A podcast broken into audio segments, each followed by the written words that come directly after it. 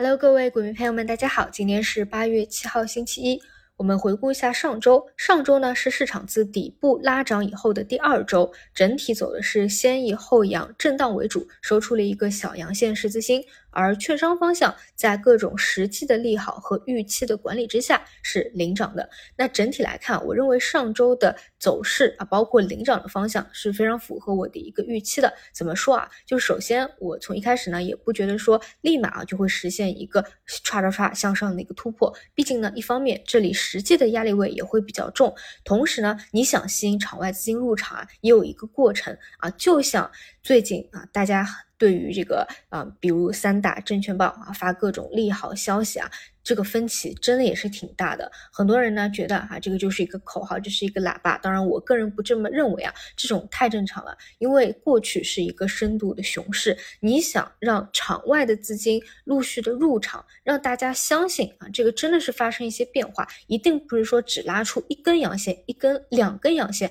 外面的资金都会相信的，它一定是有一个持续性的过程。但是呢，像我在给大家星期四、星期五讲的那样啊，如果说星期四、星期五不管有没有消息面它不能够有一个修复的话，那其实呢会不及我的一个预期，因为本身呢，我认为这里已经是一个转势的过程了啊，已经是一个逐步震荡向上的过程了。那么理论上来说是可以受到，比如说颈线位三二三零有效的支撑。那么整体呢就是看震荡为主。那么上半周因为各种。的一个正常的、合理的走势的一个调整啊，或者资金的一个博弈啊，是一个小调整的话，那么星期四、星期五理论上就是有这样一个修复，所以整体呢，这个市场到目前来看啊，走势没有任何的问题。但如果说你要去抠细节啊，每天因为这种冲高回落啊、探底回升啊、小阳线、小阴线啊，或者盘中这种过山车看得过于细的话，你可能呢就不会啊在持股上这么的有定力。所以呢，我个人理解就是目前要抓住。主要矛盾就是，如果说我们认为现在已经在一个转折期，并且是震荡向上的，那么就是以。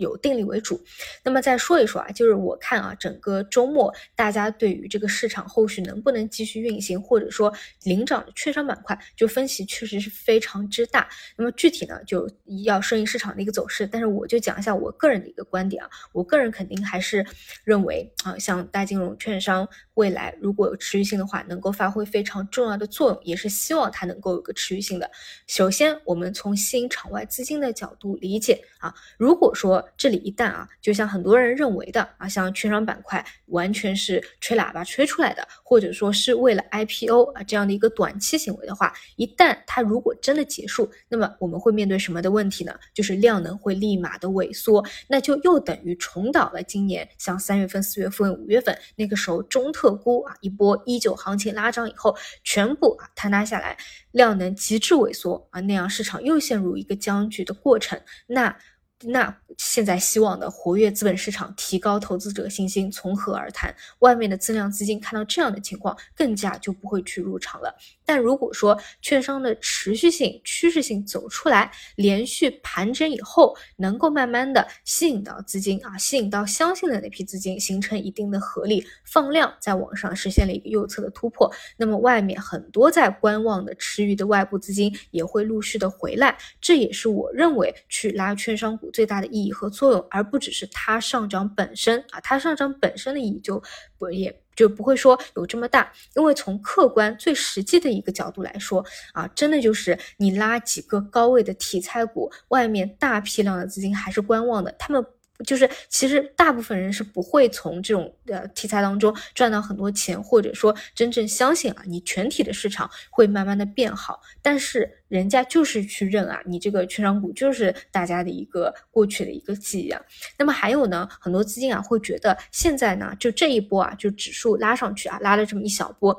等于说是台子已经搭好了，现在已经到题材唱戏的阶段了。那我个人认为还没有啊，这个。只是一个非常初期的一个时候，我觉得起码还有一大段这种像呃沪深三百啊、上证五零啊估值修复的过程啊，这种真的修复的比较到位以后啊，才是说把这个台子给搭稳了。现在还没远没有到说台子已经很稳的时候了，就一旦泄气的话，其实又是重蹈覆辙的那种感觉了。所以呢，这里还是同样的啊，这周呢，呃，如果说还是没有说完全的增量资金啊，非常强力的入场实现右侧突破的话，这周跟上周的观察点是一样的啊，还是以盘整震荡。就受到下方的支撑位、强力支撑为主。那如果说从政策的角度来说啊，我说一下为什么，就是当然我从第一天啊就没觉得这是一个喇叭啊。那么如果说第一天大家还觉得是在开玩笑的话，那么。你要知道，现在是每一天啊，你看每天早早报啊，这种经济日报啊、证券报啊，都会给你来这样一篇文章啊。既然已经持续性这么之强了，其实也是非常罕见的。所以呢，我是觉得我们真的是要脱离开那种长期熊市带来的博弈的思维环境啊。你有时候跳脱去看，其实是会更加明显的。我为什么有这种感觉呢？就是说周末的时候啊，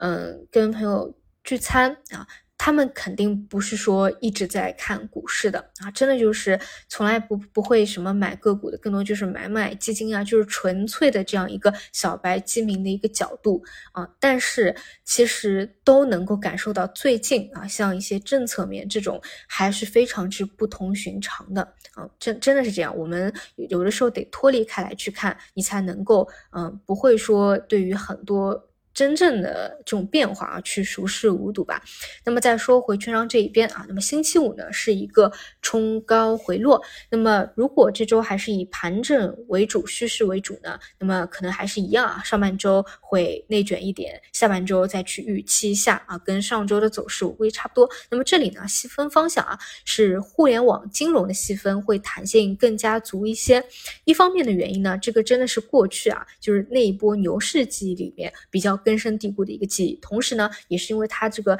有二十厘米的这种小盘个股啊，那么往往呢这种弹性比较大，所以很多的短线资金啊喜欢在里面去套利。啊，那么这里呢，我看下来啊，我觉得这个板块啊，主要还是一些呃权重股或者十厘米的龙头股啊，是震荡向上在走一个趋势，嗯，就是调几天拉几天，调几天拉几天。那么底下一些小盘呢，啊，甚至有很多你可能觉得都没有这么有名的那种小盘股，券商的、券商服务的、互联网金融的，啊，在资金在里面趋势套利啊，这个弹性会相对比较多一些。其实说起来啊，跟今年上半年那些什么 AI 呀、啊机器人啊，就是很类似啊，就是量化打造出来的那种行情很类似。就是前排呢有一些辨识度比较高的标的，那么底部啊，从底部也会挖掘不同的个股来去维持整个板块的热度啊。那么除了券商板块以外呢，像汽车啊。AI 啊，地产啊，也都会有陆续的一个轮动。